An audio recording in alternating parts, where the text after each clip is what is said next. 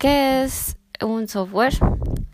El software son comandos o instrucciones que le dicen a un sistema computadora qué hacer, por lo que se podría englobar a esta parte de tu computadora como los programas, comandos e instrucciones que se encuentran operando al sistema, y es lo que le dice al hardware también qué hacer y cuándo hacerlo. Eh, dentro de las clasificaciones del software se pueden eh, se pueden realizar en tres principales.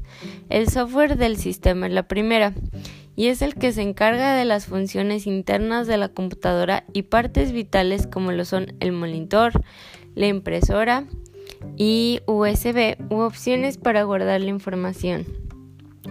La segunda es el software de aplicación. Este se basa más para los comandos que desean ser ejecutados por el usuario y todos aquellos programas que se encargan de procesar los datos o información. Tales serían eh, aquellos como el uso de Word, Excel o cualquier otro programa de esa índole.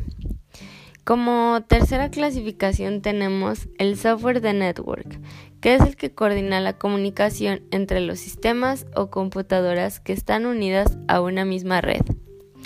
Por último, los lugares donde se utilizan los sistemas de cómputo pueden ser en cualquier lugar en donde se puede crear una oportunidad de trabajo, por ejemplo restaurantes, oficinas, escuelas y prácticamente hoy en día cualquier lugar donde se puedan hacer transacciones o eh, de educación se encuentran sistemas de cómputo.